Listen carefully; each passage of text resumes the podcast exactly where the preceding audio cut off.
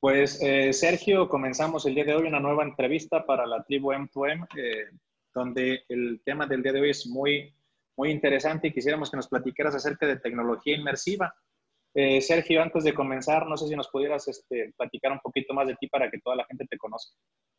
Claro, claro. Este, mi nombre es Sergio García, soy egresado del Instituto Tecnológico Regional, ahora Tech San Luis. Este, soy egresado de la carrera de Ingeniería en Sistemas eh, pues prácticamente mi carrera es enfocada a, pues, toda la parte de programación. Tengo, estudié algunos años este, diseño gráfico y pues por azares del destino me fui, me fui a la ingeniería.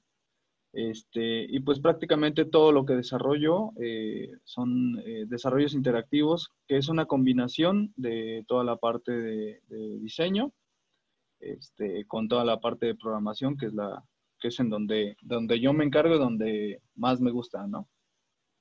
La programación. Este, sí, toda la parte de programación, programación inmersiva, programación, este, vayámosle enfocada más al diseño como front-end, este, y pues prácticamente eso. ¿Ya, ¿Ya cuántos años, Sergio, en esto? Tengo aproximadamente siete años desarrollando este, productos interactivos. Muy bien, muy bien, Sergio. Muchísimas gracias. Eh, Sergio, el, día de hoy no sé, no sé si nos pudieras platicar un poquito más acerca de, esta tecnología inmersiva o estos desarrollos interactivos y demás desde, desde algo muy general, o sea, partiendo a lo mejor desde la conceptualización, ¿por qué se le llama tecnología inmersiva? ¿Cuál es la diferencia? Por darte un ejemplo de lo que tú nos quieres platicar, pero por darte un ejemplo, ¿cuál es la diferencia entre realidad virtual y realidad aumentada? Cómo, cómo se complementan las dos para dar esta tecnología inmersiva, etcétera. O sea, si nos lo quisieras ir desarrollando un poquito ese tema para que todo el público, desde, desde lo, nos vamos desde lo más general hasta lo particular, que, conozcamos, que entendamos este, este mundo como tú lo ves. Ok, eh, pues podríamos decirlo que la tecnología inmersiva es toda aquella tecnología que se puede palpar o que se puede visualizar de una manera fácil. Este, existen software que, pues obviamente a la larga de, todo el tiempo que se han, han, sido desarrollados, han estado cambiando en base al diseño, el diseño para el usuario. Todo ese tipo de diseño para el usuario o creado para el usuario este, se hace cada vez más inmersivo, hasta llegar a un punto en donde ya la, el, el, ser inmersivo ya tiene algo que ver con lo real. Eh, el conjugar la tecnología con, con, elementos reales ya hace como que un entorno más realista en donde la, la, persona ya no, pues ya no, ya no alcanza a diferenciar qué es tecnología y qué es lo real, ¿no? Lo, lo vemos, por ejemplo, en, en, pues prácticamente en los celulares o en los sistemas de las, de las tablets, en donde es mucho más sencillo manipularlo hasta para un niño de 3, 4 años, ¿no? O sea, tener la tecnología inmersiva también nos, nos, nos indica la manera en cómo se va creando un software este, de manera fácil para que el usuario eh, lo entienda a la perfección. La tecnología que, por ejemplo, eh, se, se, conjuga junto con otro tipo de software o sistemas, puede ser creada a través de, de elementos este, físicos, pues, botones o, cualquier otro elemento táctil, ¿no? O, que se pueda tocar o visualizar de una mejor manera. Ayer que nos, que nos, que o sea, en este tema, o sea, de, de tecnología inmersiva como tal, el, concepto, porque nos dices, es que termina siendo esos avances eh, más, más inmersos o algo así, me, me, comentaste. O sea, es, básicamente es que a través de estas ayudas, porque ahorita nos hablas también del tema del celular, ¿no? Que se van desarrollando software o los elementos físicos como botones, pantallas táctiles y demás, que dices, hasta los niños lo pueden este, utilizar. El tema es que son más intuitivos, ¿no? O sea, eh, ayudan, ayudan a tener una, una interacción, pero mucho más sencilla, donde aunque sea la primera vez que se prende el teléfono, es muy intuitivo saber este, cómo, cómo usar ese celular. Y creo que también tiene aplicaciones, vamos a decir, en automóviles, en muchos lados donde la misma intuición, o sea, se generan se hace esa adaptación de la tecnología hacia el ser humano para que no se vea como algo desconocido, sino como algo muy familiar, que incluso aunque sea la primera vez que los veamos, se hace sencillo esa, interacción. Pero en el tema de inmersivo, yo creo que a lo mejor digo nada más para todavía eh, aterrizarlo un poquito más, es, creo que a lo mejor, no sé, tú me dices si, si estoy bien o no, Sergio, que sería, creo que tú ahorita lo mencionaste de esta manera, llevar esa tecnología muchas veces virtual o demás sin saber si es real o no es real, o qué es real, ¿no? O sea, a, través de estas ayudas, generar ciertas aplicaciones o cierto software de interacción con la tecnología, donde incluso podemos, entre más inmersivo sea ese, desarrollo, más, más complicado sería diferenciar entre si es virtual o es real. O es real. Así es. Oye, Sergio, y, y, en ese sentido es, ¿y qué aplicaciones podemos tener en el, en el día a día para esta tecnología inmersiva o dónde las tenemos ya y no sabemos o eh, vamos en un tema industrial, en un tema educativo, en un tema social, ¿dónde podemos encontrar esta tecnología inmersiva?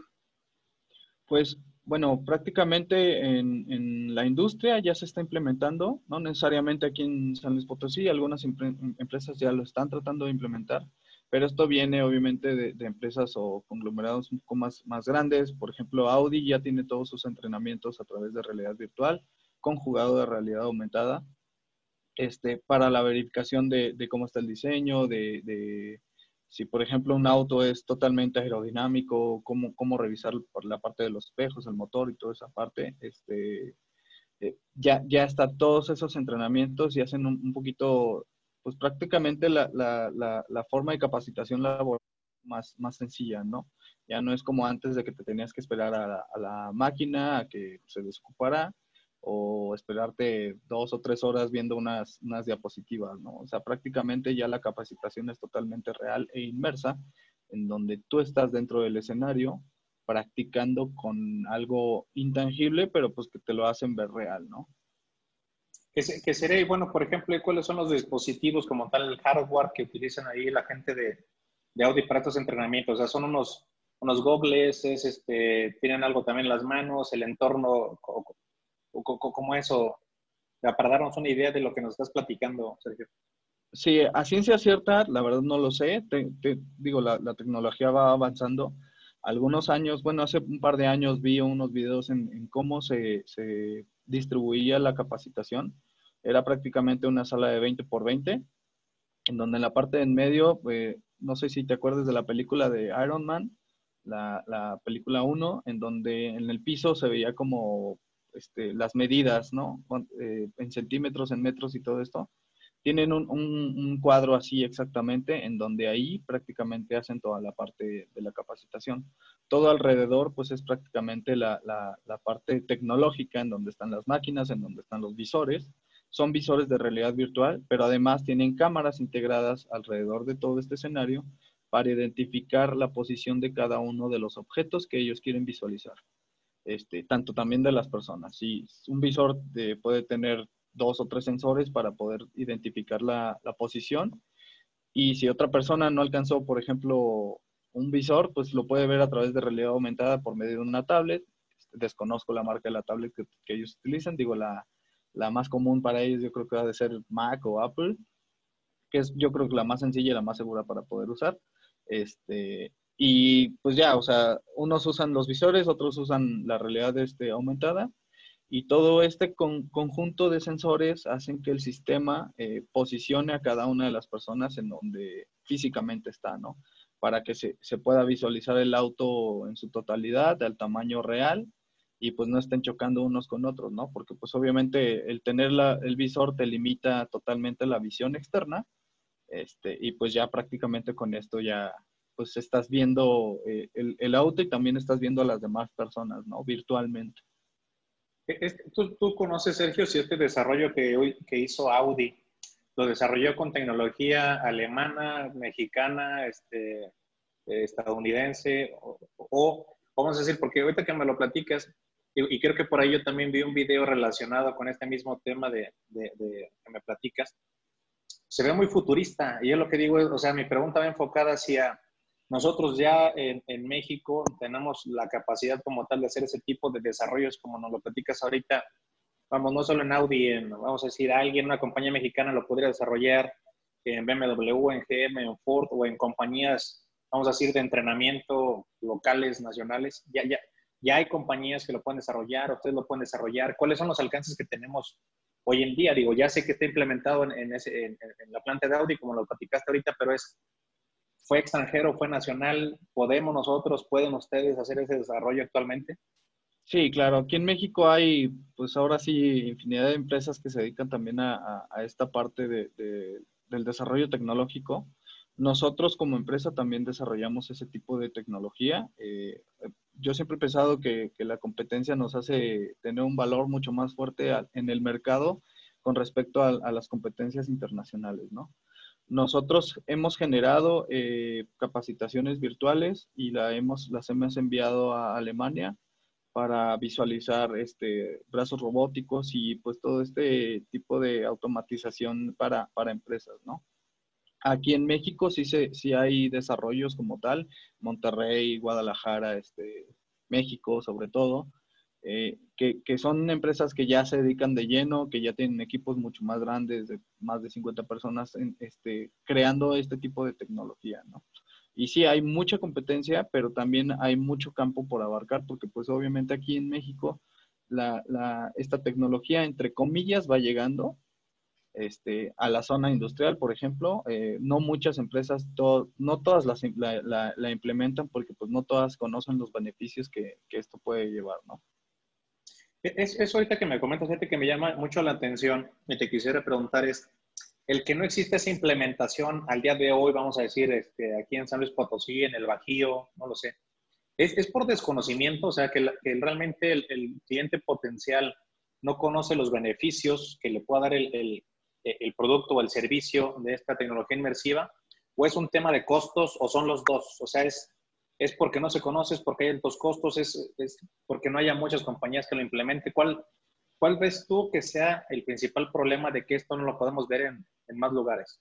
Yo creo que el principal problema es el desconocimiento, el desconocimiento de que no necesariamente que no conozcan la tecnología, sino que, el no saber cómo implementarla en, su línea de producción o en sus procesos. O sea, no, no bajar como esa, ese balón y, directamente implementarlo a donde tiene que ser, ¿no? Porque muchas personas eh, se van por la finta de que pues sí es realidad virtual, este, y sí, pues puedes visualizar dos o tres este, máquinas, pero ¿qué más se puede hacer? Digo, conocen muchos la realidad virtual, realidad aumentada por, por medio también de, de redes sociales, pero no ven más allá de qué es lo que se puede desarrollar o realizar a través de estas tecnologías, ¿no? Y el conjunto también de estas tecnologías, porque no nada más es este, pues el, simple hecho de desarrollar el puro software, sino también hay, hay todo un camino de desarrollo de software atrás que puede respaldar toda esa información que ellos pueden utilizar y pues hacer mucho más fácil su, su vida laboral, entre comillas. Ahí, y más o menos de que nos pudiéramos tener eh, costos, Sergio, digo, promedio, si, si es un tema a lo mejor de, de, confidencialidad de su empresa, digo, totalmente abierto me lo dices, pero si nos pudieras ayudar a lo mejor en un costo promedio de un proyecto, o sea, no sé si lo vean en el número de equipos, el número de gente, en el tipo de aplicación, pero algo que me digas muy, o sea, no muy básico, pero un buen proyecto, algo bueno para que la gente tenga una idea si cuesta 10 mil, 100 mil, un millón de pesos, 10 millones de pesos, cuánto cuesta un, un, de un proyecto, este, eh, el que tú quieras, algo muy, muy general, ¿no? Pues sí, mira, algo muy general, por ejemplo, hace poco cotizamos una aplicación en realidad aumentada, este, que era prácticamente para capacitación y no necesariamente capacitación para, para el personal, sino de, era para capacitación para el personal de ventas. Era para que más o menos conociera los beneficios de lo que estuvieran vendiendo y además se generara como un tipo catálogo interactivo en donde pues, las personas a las que les están, les están comprando este, fueran con, tecnología inmersiva, visualizaran un poquito mejor qué es lo que necesitan, ¿no? Más o menos una aplicación de ese índole con, con este, cinco tablets, por así decirlo, anda entre 150 a 170 mil pesos. La verdad es de que, sí, o sea, la verdad es de que depende mucho el, proceso y depende mucho qué, qué tipo de, desarrollo se necesite, ¿no? Porque pues hay veces que necesitan, no necesitan tanto como, por ejemplo, meter modelado 3D o meter este texturas súper reales, ¿no? Hay veces que, el, que el, el, usuario o en este caso la empresa pues, necesita pues, algo 2D, una pantalla mucho más sencilla donde pueden aprender mucho más rápido y donde pueden, este, obviamente, reducir mucho mejor los costos que como lo tienen ahora, ¿no? Es ahí la manera de cómo visualizar este, y cómo implementar la creatividad para poder hacerlo, ¿no? Ah, ahí, en ese, ahí en ese caso, Sergio, digo, eh, estamos hablando de 150 mil pesos, algo básico, cinco personas, cinco tablets, este diseño 2D. ¿Cuál sería como el siguiente escalón? Vamos a decir, esas mismas cinco personas, ¿no? Pero un siguiente escalón donde sí necesitaran a lo mejor algo ya de modelado, de texturas, de más real, o sea, hablando de las mismas cinco gentes, en ese sentido, pero vamos a decir, partes de 150, ¿cuál es un siguiente? Obviamente, a lo mejor me dices, puede haber mil desarrollos muy complicados y nos podemos ir de 150 a 150 millones de pesos, ¿no? Pero vamos a decir, si fuera como tres escalones muy básicos de algo así general, 150, lo que 300 y 600, ¿o cómo sería? Por ejemplo, darle un seguimiento eh, y hacerlo, pues, siempre nosotros, por ejemplo, generamos por módulos. El primer módulo, pues, es algo mucho más básico este, donde a través de, algo base se empieza a partir y a través de, esa misma base nosotros vamos dándole seguimiento o aumentándole, ¿no? Por ejemplo, si es un, desarrollo base en donde se implementó primero un, sistema 2D, en donde se le da seguimiento a las personas, qué es lo que hacen, qué es lo, que no hacen, un timer o cosas así. Este, el siguiente nivel, pues es prácticamente implementarlo ya un poco más real, en un entorno más realista, con modelado 3D, que la cámara visualice este, el entorno, no sé, de 5x5 y ahí coloque cada uno los robots o que ponga, no sé, o sea, la maquinaria necesaria, ¿no? Y que él camine prácticamente con la tablet. Ya el, siguiente nivel, que ya es obviamente un poco más este, pesado, pues es obviamente implementarlo a través de realidad virtual, ¿no?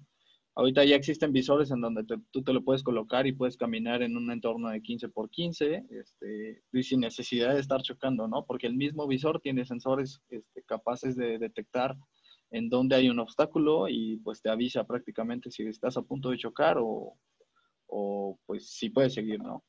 Obviamente tú vas pintando el área eh, donde puedes, este, o donde tienes asignado para poder hacer todo este proceso, ¿no? Y, ahí, por ejemplo, ya, ese nivel que, me hablas ahorita, brincas de 150 a cuánto ese tercer módulo. Pues prácticamente hasta los 300 aproximadamente. 300, al, doble. 350 mil pesos, sí.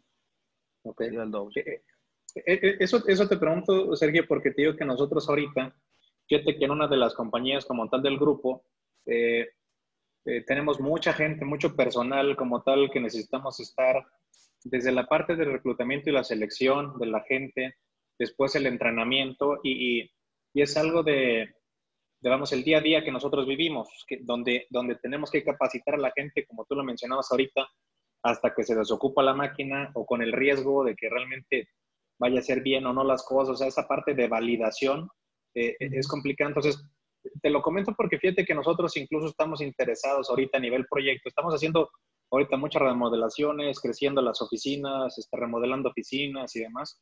Eh, pero creo que a lo mejor en un corto, mediano plazo nosotros estaríamos haciendo una implementación de este tipo, que ya lo tenemos medio proyectada por muchas cuestiones y más ahora con este distanciamiento social de lo del coronavirus. Sí. Pero, pero fíjate que a lo mejor sí, o sea, de, de hablar, no sé, grupos de 10, 15 personas que pueden estar ingresando, este, a lo mejor, no sé, diariamente o cada tercer día, eh, darles este tipo de, ayudas, donde nosotros pudiéramos generar, vamos a decir, como ciertos eh, paquetes dependiendo de cada uno de los clientes, las piezas de cada cliente y los procesos de cada cliente, desde nuestras instalaciones, darles esta capacitación, esta prevalidación, esta, pues vamos a decir, este entrenamiento virtual antes de que lleguen este, a las plantas, ya hacer la, el, el, trabajo que necesiten, ya sea de control de calidad, de ensamble, logístico, hacerlo desde antes para ya cuando lleguen ya la gente sabe a qué va. Y nosotros incluso y que nosotros incluso pudiéramos validar desde ahí desde, nuestras oficinas en las instalaciones que tenemos nosotros saber si, si, si, el personal fue apto o no fue apto no o sea desde ahí eh, eh, bueno eso también lo tiene porque fíjate que precisamente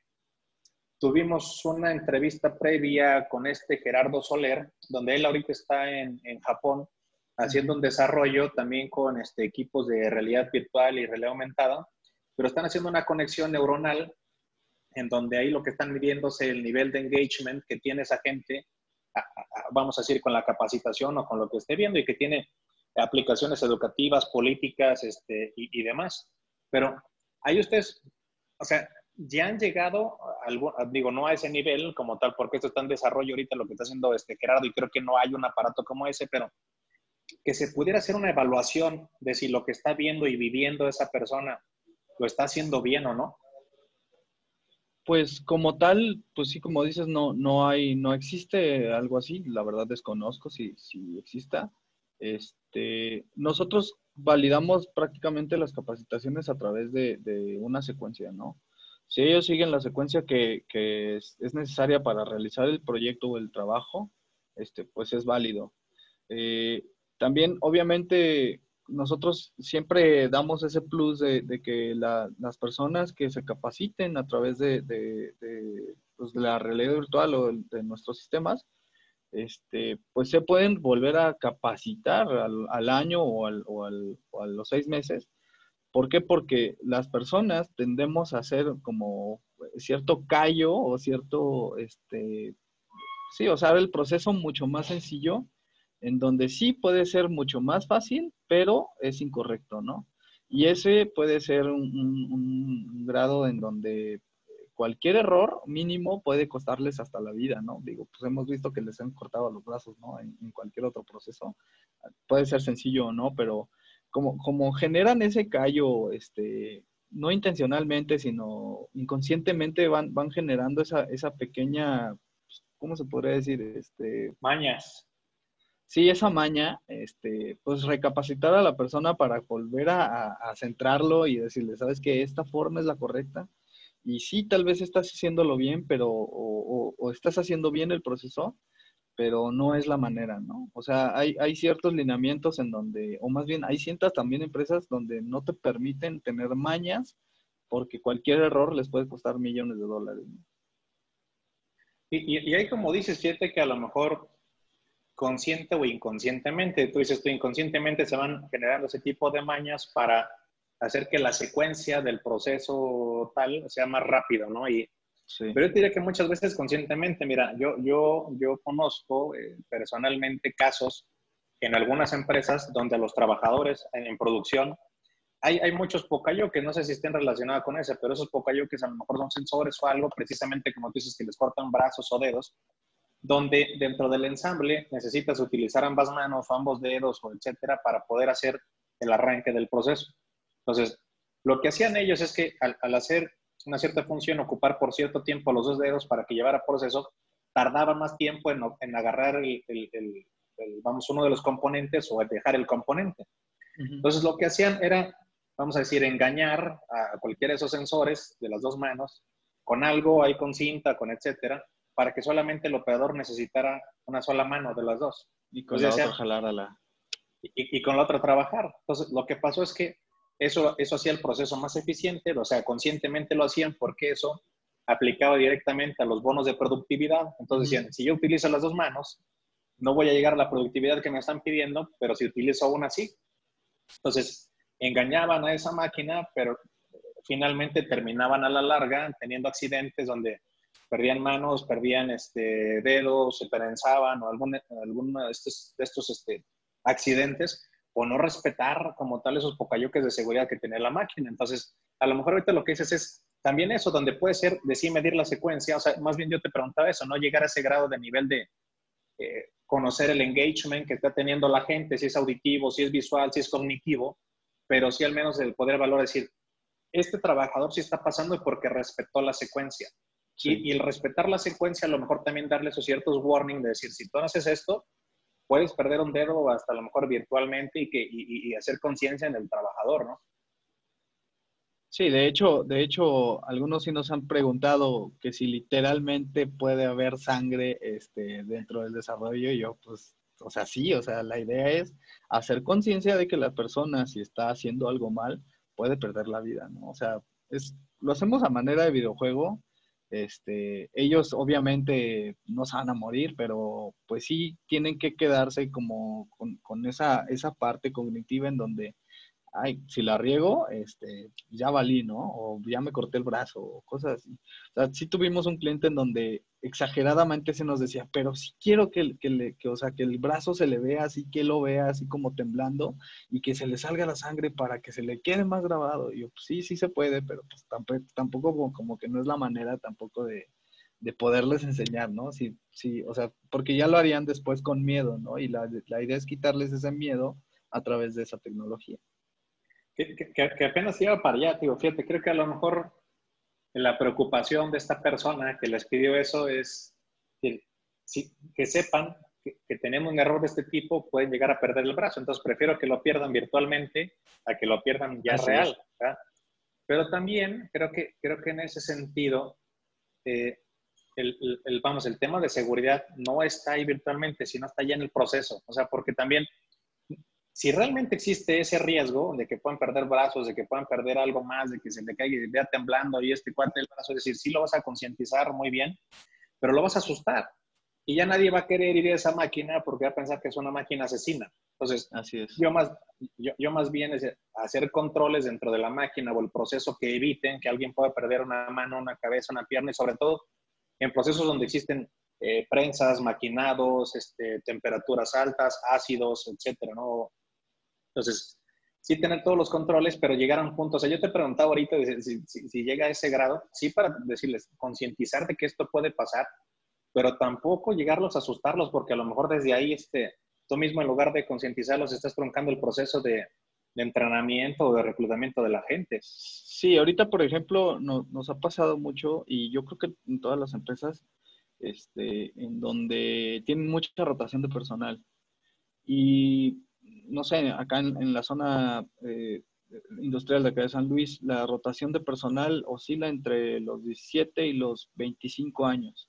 Entonces, prácticamente son chavitos en donde si les metes de lleno eh, eh, pues todo este tipo de, de, peligros o riesgos, pues van a decir, no, pues yo mejor me cambio de trabajo, ¿no? Si de por sí lo hacen fácilmente, la idea es que, a través de esta tecnología también los apoye a, que esa rotación de personal no sea tan, tan, o sea, no sea tanta o no se visualice tanto, ¿no?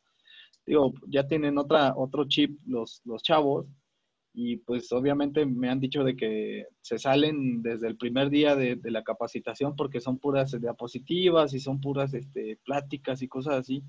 Y pues son, tal vez sean personas que desertaron de la escuela por lo mismo, ¿no? De que no les gustaba estar sentados, este, recibiendo pues una plática X o Y, ¿no? Entonces, a manera de, implementar esta nueva tecnología, pues lo, hacemos también a través de, como un minijuego, un juego, en donde ellos también se sientan atrapados, inmersos en, inversos en ese, en ese campo en ese ramo donde se vayan a desempeñar, para que ellos también digan, ah, órale, mira, mi capacitación sí fue totalmente diferente a la que yo esperaba, ¿no? O sea, totalmente eh, inmersos, yo creo que pueden aprender mucho mejor a sentados en unas dos o tres horas viendo que, este, no sé, las capacitaciones, ¿no? Claro, claro. Y, fíjate que, que, en ese también nosotros ahorita hemos visto algunas tendencias en, en, otras entrevistas donde, donde veíamos también acerca del micro content learning, que, que, veíamos que también esas diferencias de darles contenido acerca, más bien, dar enseñanza a través de microcontenidos termina siendo más eficiente a la larga que llegar y sentar a una persona, a un trabajador, a quien sea administrativo, producción y demás, una semana. O sea, porque hay quienes hacen capacitaciones de, de horas, hay quienes hacen capacitaciones de días y hay quienes hacen capacitaciones de semanas o una cosa así donde ya el trabajador después de la segunda, tercera hora o, el, o ese personal, el, administrativo, quien sea, ya a la hora dos, a la hora tres ya no, ya no sabe nada, o sea, se bloquean y, y ya dejan de aprender. Entonces, e-, ese, contenido, ese contenido, esa enseñanza a través de microcontenido termina siendo más eficiente y también a lo mejor hacerlo aquí, este, como lo menciona Sergio, a través de, esta realidad virtual, este tipo de tecnología inmersiva, nos puede ayudar muchísimo a tener más ese engagement con la gente y además del engagement, que eso se vea, vamos, en un resultado positivo para, para la finalidad sobre todo de, la compañía, del grupo que, que está contratando ese personal, que es que la gente aprende y que la gente haga bien las cosas por temas de eficiencia, eh, eh, seguridad, este, etcétera, ¿no? Sí, pero, prácticamente eso. Pero oye, Sergio, y ahorita fíjate que quisiera pasar, eh, además de, de, este, este tema a nuestro siguiente pilar, que te digo, este primer pilar que desarrollamos, este, normalmente siempre al inicio de nuestras entrevistas es ese activismo social donde queremos eh, de muchos temas muy diversos regalar un poquito de información a todo el público en general y, que pueda llegar a los oídos este, de, de, alguien o a la pantalla de alguien y donde ya alguien se lleve un poquito más de información y que conozcan con esta entrevista cuál es la tecnología inmersiva. Pero el siguiente pilar que tenemos nosotros en esta tribu de M2M es el del el pilar de emprendimiento. Entonces, también ahí quisiera que nos, que nos platicaras, este, Sergio, en este mismo, vamos, en este mismo negocio que me comentas tú que ya tiene ahorita siete años de experiencia en esto, haciendo desarrollos, de, desarrollos interactivos. Eh, pues platícanos cuál, cuál, ha sido tu experiencia como emprendedor, este, con socios, sin socios, este, eh, todo bien, todo mal, cuál ha sido este aprendizaje, recomendaciones, qué le dirías a alguien que dice, oye, pues yo quiero poner un negocio como el de eh, Sergio, de realidad virtual o de capacitaciones o de lo que sea, o quiero poner un negocio de enchiladas, pero digo, en esos generales es, si es particular o genérico, ¿qué recomendaciones nos das? ¿Qué le sugieres a, la gente que quiera emprender o que ya está emprendiendo y que no ve resultados? En, en tu experiencia personal, ¿cómo te han tratado estos siete años como emprendedor? Pues he tenido, pues como todo, ¿no? Altibajos, este, pero pues la única recomendación y la principal que, podría yo dar es, este, siempre sigan ahí, no dejen de capacitarse porque eso siempre este, les va a dar un plus, un plus que, probablemente puedan este, definirse con un proyecto u otro, ¿no? Este, yo a lo largo de estos siete años, eh, pues a principio pues inicié solo, inicié por iniciativa propia. Yo la verdad, este, te voy a ser bien sincero, soy egresado del TEC y, en el TEC, eh, desgraciadamente, me inculcaban un poquito la parte donde si, vas a la zona, eres chingón, ¿no? Y pues la neta a mí no me gustaba porque pues yo lo veía con mi papá, yo lo veía con, con, con mis tíos o con familiares en donde se metían a la zona y literalmente pues no tenían vida, ¿no? Pues igual en el emprendimiento pues tampoco tienes vida, pero por lo menos tienes este un poquito de más control sobre todos tus tiempos, ¿no? Sea, había, había veces en donde yo veía a mi papá levantarse cinco, cinco y media de la mañana y irse a trabajar y llegaba hasta las 12, una de la mañana, ¿no? O sea, es, pues, literalmente matarte por una empresa en donde nunca es seguro, este, tampoco el emprendedurismo es, seguro, pero pues, por lo menos tienes tú la pauta para definir este, hasta dónde quieres llegar, ¿no? Cuando yo inicié, yo inicié este, pues prácticamente, te digo, de, iniciativa propia. Yo no fui un alumno de 10, nunca lo fui, nunca lo voy a hacer. Este, mis profes, si algún día ven este video, yo creo que se van a burlar de mí porque pues van a, van a decir que es, verdad. Yo la verdad, este, reprobé materias, me llevé especiales, este, me corrieron de escuelas, o sea, nunca fui un, un alumno así como que súper ejemplar pero lo que hacía era de que si me gustaba una materia, le investigaba además. O sea, tenía muchas materias que me encantaban, este, que tal vez no era muy bueno, pero sí me gustaba, o sea, como que estar estudiando, sí me gustaba estar leyendo, investigarle de más o, revisar, este, pues todos los ejemplos, ¿no? O que, que, nos ponían, por ejemplo, programación. Nunca fui bueno en programación, pero pues eso me dedico, ¿no? O sea, es una como incongruencia de la vida en donde nunca sabes a qué te vas a dedicar, ¿no? Entonces, esa materia siempre me gustó, al igual que matemáticas, física y todas estas que tampoco fui bueno, pero pues siempre le eché garra como para poderlas pasar, ¿no? Ya hasta después de tiempo, ya como que sí, sí dije, ching, como que sí la regué, porque si le hubiera echado más ganas a esta materia o si hubiera enfocado al 100% en esta materia, no estuviera batallando ahorita, ¿no? En cuestiones, este, de, programación que se, también se utilizan fórmulas matemáticas, fórmulas físicas, este, y más, por ejemplo, en el ramo de la simulación, en donde tienes que ver todo lo interno y tienes que simularlo tal cual para que se vea, pues obviamente, natural. Este, pues el, apoyo de esas, de esas materias este, me hubieran servido al 100%, ¿no? Pero pues, uno en, en, su juventud, pues no, no, no piensa, no, no disimula todo esto. Oye, Sergio, pero, pero, pero oye, este, yo creo que vimos como, como 12 años atrás aquí este, el, el, consejo donde más que para emprendedores es para estudiantes, ¿no? Que no se echan la pinta, que Sí, sí, este, no, no, o sea, disfruten. La neta, yo también me eché un chorro de veces la pinta, digo, lo disfruté al 100 y estoy donde quiero estar porque pasé por muchos procesos.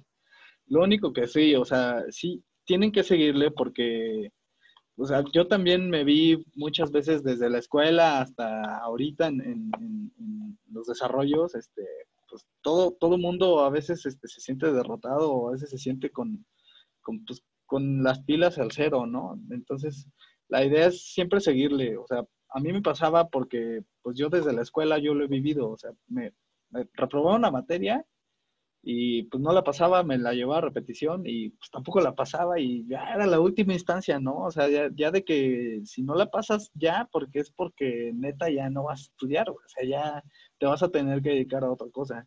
Entonces, fue como que siempre ese ímpetu en donde tal vez no las pasaba a la primera, pero pues sí ya al último jalón o el último estirón las, las pasaba y pues sacaba mejor calificación que mis otros compañeros, ¿no? Eso era como que mi mi, mi, punto fuerte, ¿no? O sea, de todos modos siempre pasaba las, las materias, pero, o sea, no dejaba de estudiarle. Ya cuando uno se lo propone, o bueno, en, mi caso, yo cuando yo me lo propongo, este, de que sí me ponía a estudiar y pues sí ya no salía y cosas así, digo, pero pues también disfruté las veces que salía, las veces que me echaba la pinta y cosas así. Yo te digo porque yo empecé la vida de emprendedor este, desde la escuela, o sea, yo, yo a mitad de mi carrera ya empecé a vender pues mis primeras páginas web, que pues ahí eran mis primeros pininos de que pues como que quería medio aprender y me agarraba dos o tres clientes, este, y les cobraba, no sé, mil, mil quinientos pesos, ¿no? O sea, y de ahí jalaba pues para la fiesta, ¿no? Pues para, para qué más quieres el dinero en ese entonces. Pero pues prácticamente así empecé, ¿no? O sea, empecé prácticamente a buscar información que, que, que, ya me la habían enseñado y que me había acordado de qué libro, entonces iba a la biblioteca, buscaba, ah, mira, esto se puede hacer así, ah, pues mira, ya. Entonces había días en donde este, yo ya decidía, pues obviamente no irme a jugar fútbol a las canchitas y mejor me iba a la biblioteca, pues a estudiar y a, y a ver este, qué más proyectos podía sacar, ¿no? Porque pues ya ahí veía como un beneficio directamente. Entonces, por eso, por eso lo, lo, trasladé hasta la escuela, porque pues en la escuela fue cuando yo empecé a, moverme un poquito más, a empezar a, agarrarle el gusto a, toda la parte, este, pues sí, de toda la parte de programación en donde yo, yo ya definía a qué me quería dedicar. Ahí, ahí, tu, ahí tu labor de emprendimiento, entonces, Sergio, fue como un autoempleo para pagarte las borracheras, más o menos. Sí, prácticamente sí. La verdad sí, es que yo lo veía así de que, o sea, me iba a una fiesta y la neta pues, no traía tanta lana y pues decía, pues, ¿qué voy a hacer? Ni modo de irme a la zona. Si me voy a la zona industrial o cualquier otro empleo, pues no me va a dar, ¿no? O sea, trabajé dos años de taquero también y pues de ahí, de ahí mismo salió. Yo estaba estudiando y estaba, estaba trabajando de eso.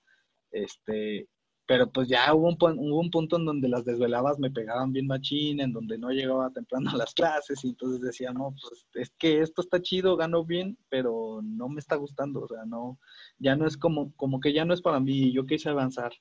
Este, y, y fue cuando dije y ponderé, pues a ver, ¿te quieres ir a la zona industrial? Entonces empiezas a capacitar a la zona industrial. Entonces ahí fue donde definí, no, ¿sabes qué?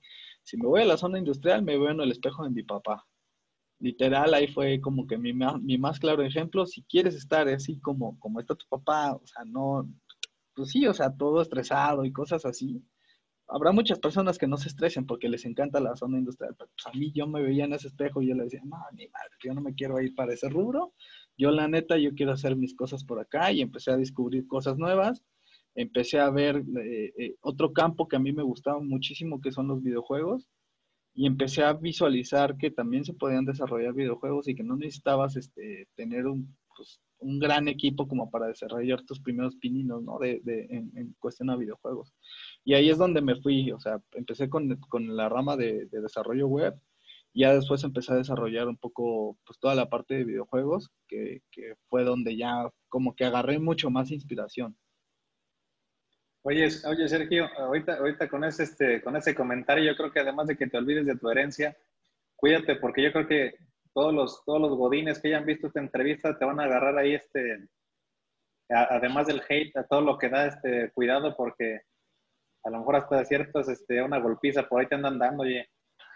Nada, digo, cada quien está este, en su rubro, ¿no? Si, si están en, la zona industrial, tengo amigos que están en la zona industrial y, les encanta y ganan una lana, o sea, una muy buena lana y, siguen ahí porque les encanta estar ahí, ¿no? O sea, yo, yo, yo lo digo de manera personal, a mí nunca me gustó, este, tuve un breve acercamiento este, hace como tres, cuatro años a la zona, que era este, entre zona industrial y entre zona personal, este, pero no, o sea, no, no me gustó como que el ambiente, pues, tal vez me diera, no, es que nunca lo has probado, pues sí, pero pues es que no, no estoy, yo soy una persona súper activa, soy súper hiperactivo, entonces no me puedo estar quieto en un solo lugar, siempre me estoy moviendo, este, si estoy en mi casa, tu casa, este, me pongo a desarrollar y luego me salgo y me pongo a desarrollar en otro lado, siempre estoy este, como nómada, ¿no? O sea, buscando un lado en donde me sienta más a gusto.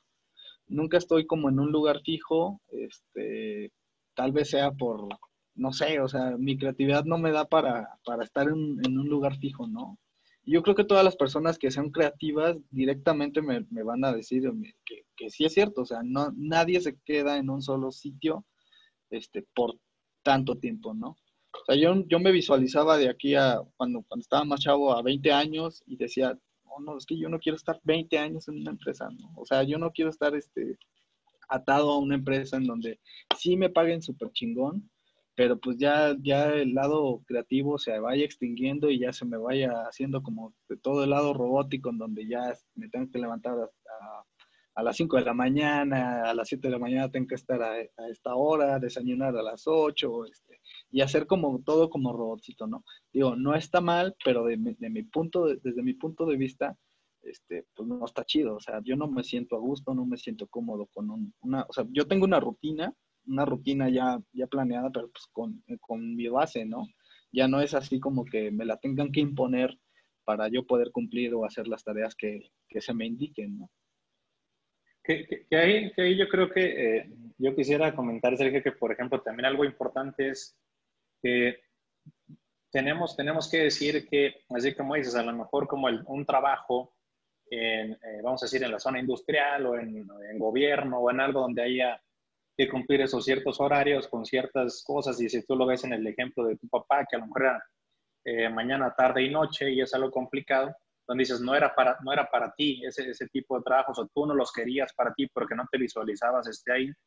Pues también algo importante que hay que decir es que también las labores de emprendimiento no son para todos. O sea, también hay, hay pros y hay contras en cada uno de los dos. O sea, tener tanto un trabajo eh, fijo donde sí haya ciertos pros y ciertos contras. En el emprendimiento es lo mismo. Dices, ya ahora tú eres dueño de tu tiempo y de todo, pero hay más responsabilidades, hay que estar atrás de los clientes, hay que este, cumplir con, con, Hacienda y los impuestos, hay que ver el tema de oficinas, hay que ver el tema de, de, inversiones, hay que ver un montón de cosas y donde esa parte de seguridad que, que un lado sí lo puede dar, donde dice yo tengo mi seguridad de sueldos, de salarios, de prestaciones, de seguridad social, de utilidades, de lo que tú quieras, este, y como tú dices, y que ganan muy bien esos amigos que tú puedas tener en la zona industrial y que ganan muy bien, hay esa cierta seguridad. De este otro lado del emprendimiento no lo hay. Entonces, es, totalmente, muchas veces es incierto, hay que estar evolucionando, hay que estar contra la competencia, hay que estar este, transformándote día a día.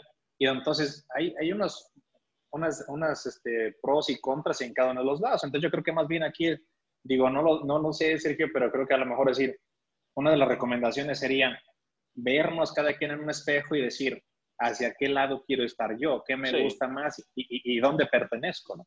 Sí, definitivamente para la persona que quiera emprender, eh, pues el, consejo, el mayor consejo es nunca, nunca desistas. Yo siempre, este, pues me ha pasado y yo creo que a todos nos ha pasado, todos los que estamos de este lado de, la, de la moneda, es este, las personas que emprenden, muchas de las personas que emprenden no, no aguantan, no aguantan la presión, la presión este, social, la presión psicológica, la presión X, Y o Z, ¿no? O sea, es más que nada la presión, es aguantar la presión, es aguantar este, y definir bien por qué estás ahí. Yo muchas veces me ha pasado, te voy a ser bien sincero, o sea, últimamente más, porque pues ahora en, tiempos de pandemia yo creo que todo mundo tenemos problemas de todos, o sea, ahorita estamos saliendo y reluciendo las personas que somos, ¿no? O sea, todos tienen problemas, así sea un trabajo entre comillas seguro en la zona industrial, todos, todos, todos tienen problemas e incertidumbre. Digo, yo cuando inició la, la, la pandemia, yo también tuve y tengo todavía incertidumbre de qué es lo que va a pasar, pero pues lo único que puedo hacer es seguirle chingando, porque pues si no, no como, si no, no hay de otra, o sea, le tengo que seguir dando y le tengo que seguir dando y siempre volteo un poco atrás a, visualizar este, cómo estaba antes y por qué, por qué elegí este camino, ¿no? Siempre teniendo bien esas bases, o sea, ¿por qué quieres estar de este lado? yo creo que vas a estar del otro lado, ¿no? O sea, vas, a, vas a seguir haciéndolo. Porque hay muchas personas que quieren emprender o emprenden y, pues al año ya, ya pues, desertaron, ¿no? Al año ya se consiguieron otro chamba o al, año ya, ya no hicieron eso que, que, tanto anhelaban o que tanto soñaban.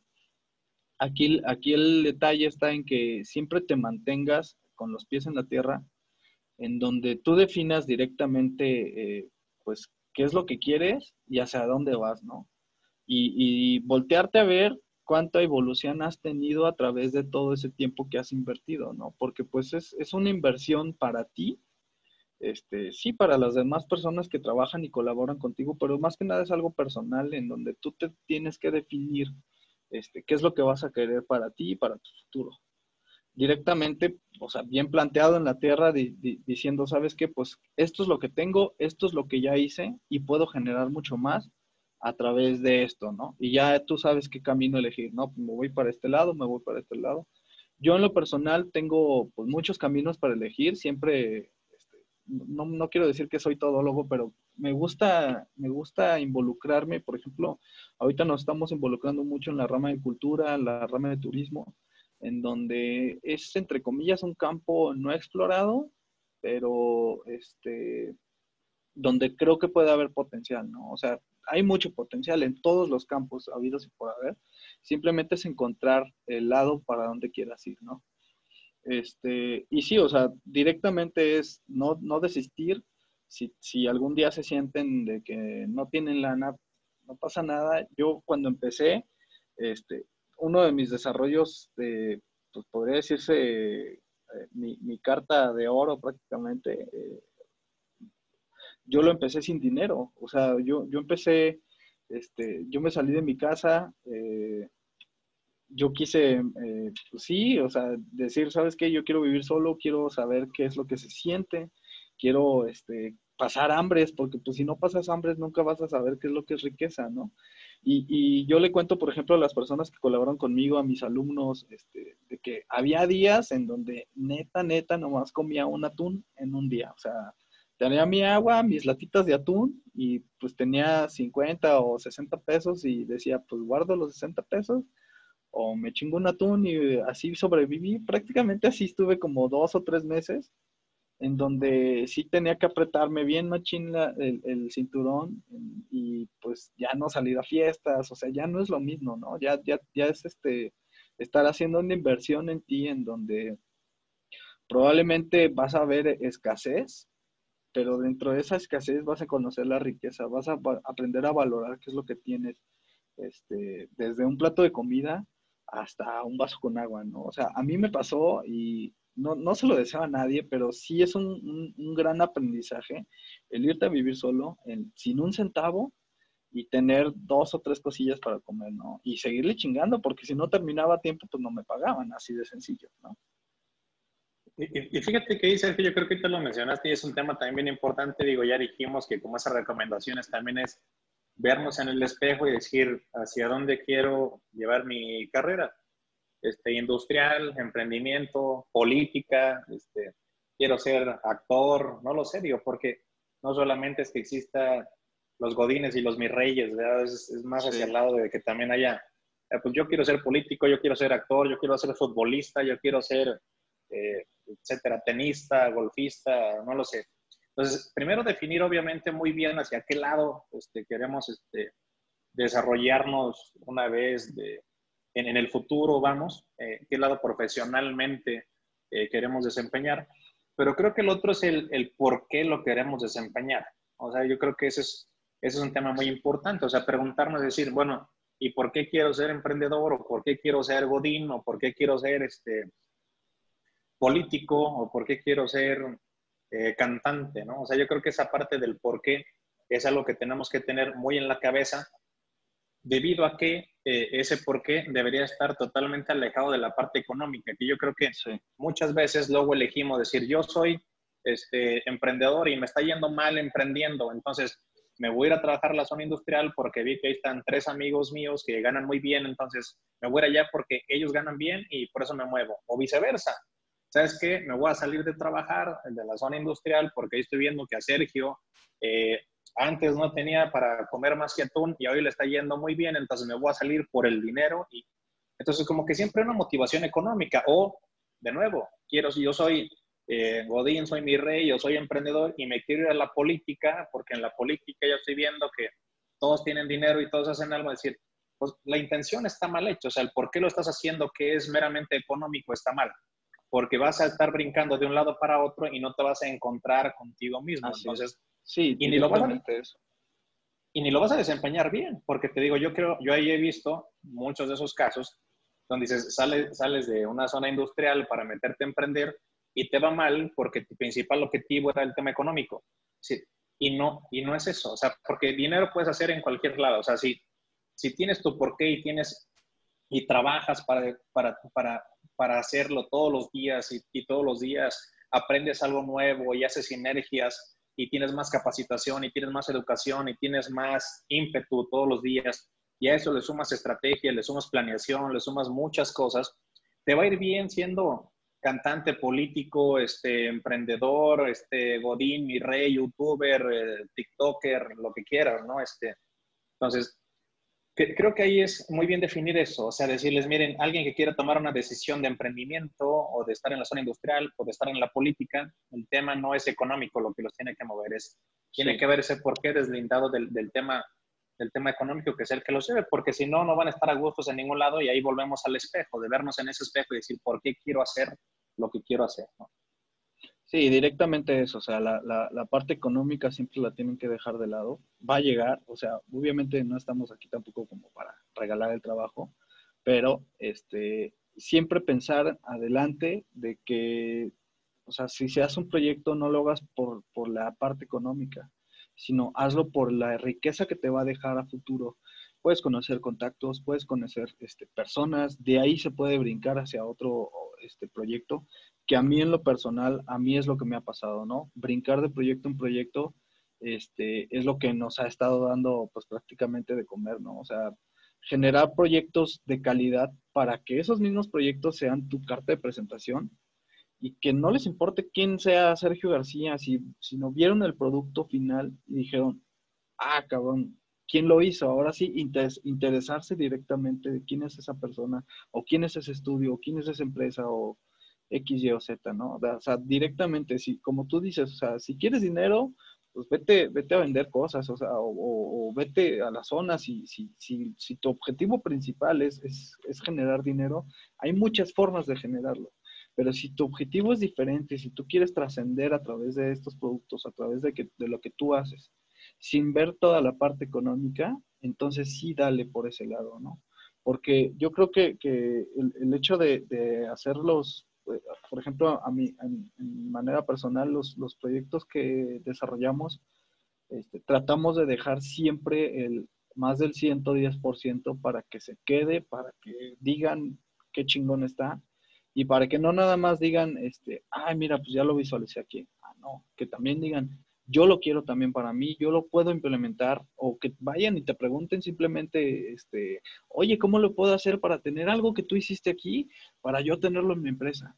Eh, ¿Cómo le puedo hacer para este, visualizar esta idea que tengo, no? O sea, algo eh, bien sencillo, ¿no? Nos ha llegado clientes en donde dicen, es que tengo esta idea y he visto todo lo que hacen y pues está bien chingón y quiero que lo desarrolles de la misma forma.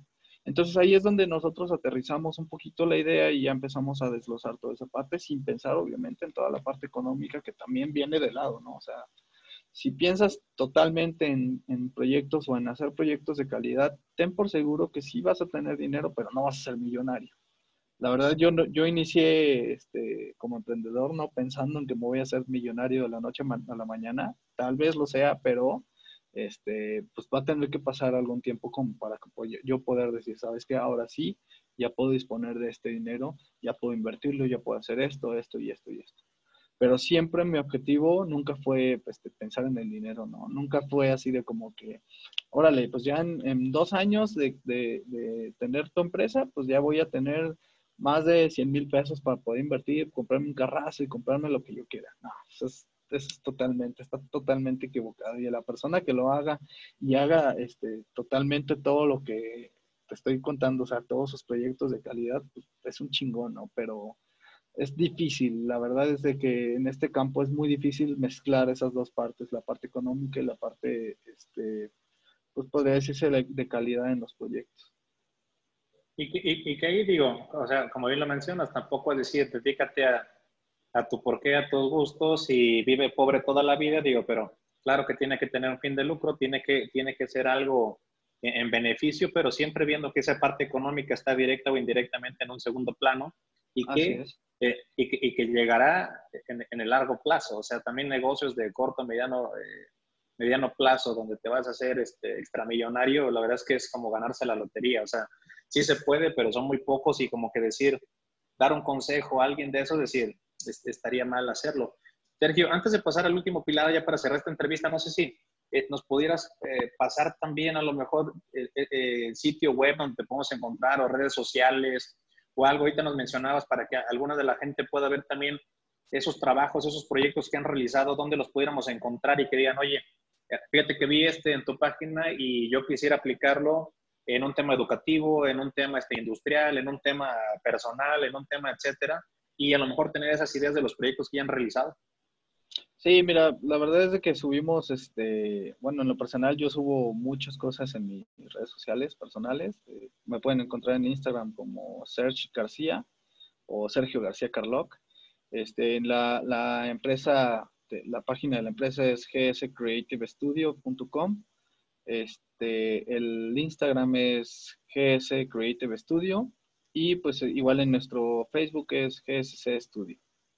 Directamente ahí podemos, ahí subimos a cada rato qué es lo que nosotros desarrollamos, este, pues algunos también tips de cómo poder hacer las cosas.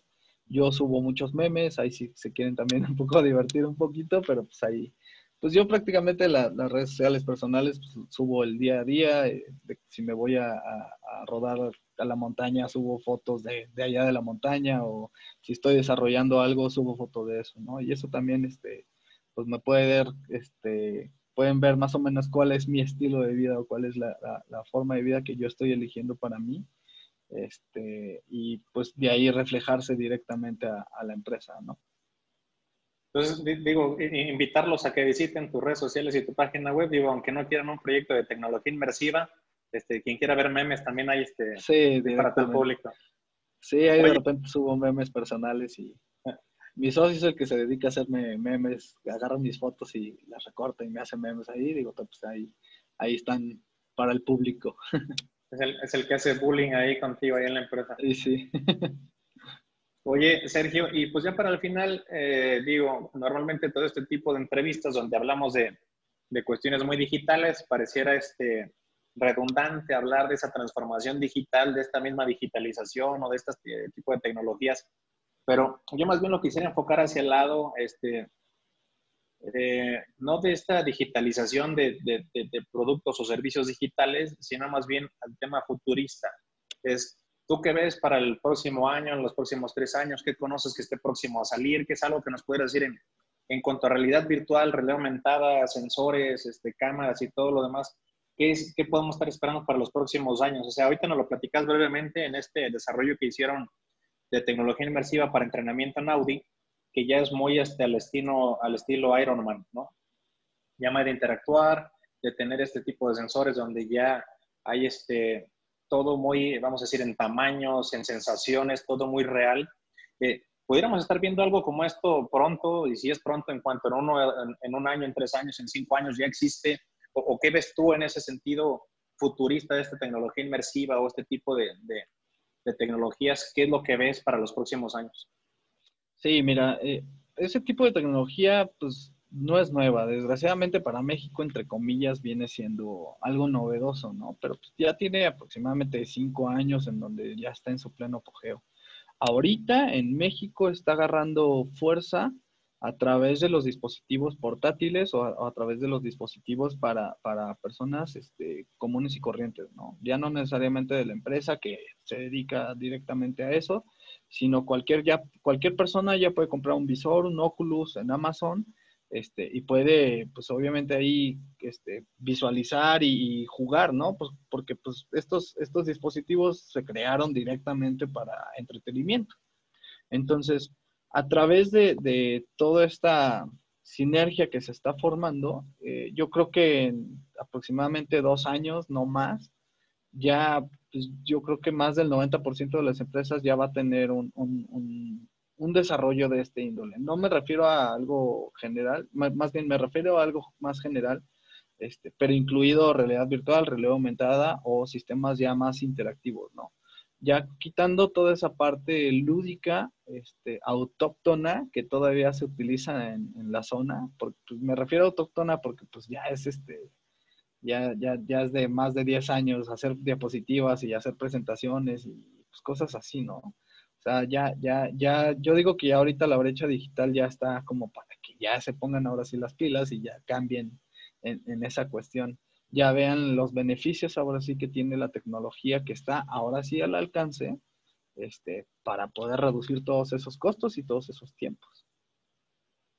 Ya, te echaste, tío, nuevamente a varios godines encima, Sergio. Y ahora que, quieres ir a venderles todos estos este, proyectos de realidad aumentada, no te van a recibir. No, hombre, y está mejor porque pues así ya se van adaptando a la, a la nueva normalidad ahora sí, ¿no? Oye, Sergio, eh, pues muchísimas gracias por todo este tiempo, por el espacio. Este, la verdad es que estamos muy agradecidos yo contigo, eh, que, que, te hayas, nos hayas apoyado con esta entrevista, con estas recomendaciones, un poquito de experiencias. Eh, creo que es de, es mucho enriquecimiento para todos, digo, además de que, de que ya hoy, eh, viendo esta entrevista, nos queda claro de que, como dices, pasar, pasar de ese tema autóctono a la tecnología que ya existe hoy en día, que existe en México y que existe aquí en San Luis Potosí, hacer estas implementaciones que, que podemos realizarlo. También regalar mucha información, eh, como lo comentaste hace rato, incluso no a nivel de emprendimiento, sino un poquito más atrás, también a nivel educativo, todavía cuando estamos en, en, nuestras carreras, para toda la gente que, que, que, nos está escuchando, pues que le echen muchas ganas, ¿no? Que, que vean, que le, le, den la seriedad que, que, estas licenciaturas, que estas ingenierías les puedan aportar. No es que sean obligatorios, obviamente también pudiéramos caer después en los temas de que hay muchas oportunidades de mejora para el sistema educativo actual y demás, pero creo que pero creo que es, es muy importante eh, realizarlos, es muy importante tener esa perseverancia, conocer quiénes somos, conocer nuestro porqué. Eh, si queremos emprender, este, em, empezar eh, estas labores de emprendimiento, si queremos ser políticos, empezar en la política, pero todo hacerlo con mucha pasión y con muchas ganas, ¿no? Sí, sí, definitivamente es, es, es eso. O sea, si te quieres dedicar a algo y en la escuela no te lo enseñan, pues búscale, papá, porque pues si no, ¿quién, quién más, no? O sea, no, no te van a buscar como para decirte, ah, tú quieres aprender esto, ah, pues órale, no, no, jamás. A mí en la escuela nunca me, me, enseñaron desarrollo de videojuegos y pues yo sinceramente yo me pagaba los cursos, yo me iba a México, Monterrey y pues prácticamente así aprendí, ¿no? O sea, no me quedé estancado con lo que me enseñaron en la escuela. Lo mucho o poco, sí, desgraciadamente hay un sistema educativo muy raro, pero este, no me quedé con eso. O sea, yo seguí buscando y le sigo buscando todavía, ¿no? O sea, ahorita hay mucha facilidad en cursos, cursos desde, o sea, gratuitos hasta de 150 pesos que te puedes hacer de cero experto. Este, pero si tienes las ganas, pues tú le vas a estar buscando, ¿no? Tú le vas a ver por dónde. Y la neta es, eh, dejar de lado la parte económica y buscar el por qué quieres hacer las cosas, ¿no? Pues Sergio, pues me parece, me parece excelente. Yo espero que podamos hacer una siguiente eh, entrevista, ya no eh, virtualmente como lo estamos haciendo ahora por Zoom, sino a lo mejor ya presencial, donde podamos ya este, podamos interactuar con, con, todos estos tipos de proyectos, dispositivos, hacerlo más interactivo y hacerlo más inmersivas, este tipo de entrevistas para toda la gente, para nosotros y para toda la gente y, espero que, que podamos tener una siguiente, una siguiente entrevista presencial, virtual o como sea, este, muy pronto. Y pues no me queda más que agradecerte. Eh, no, gracias. Desearte, desearte una excelente eh, tarde, Sergio, y pues que nos sigas platicando. Por ahí vamos a poner también todo, toda la información de tus redes sociales y páginas web.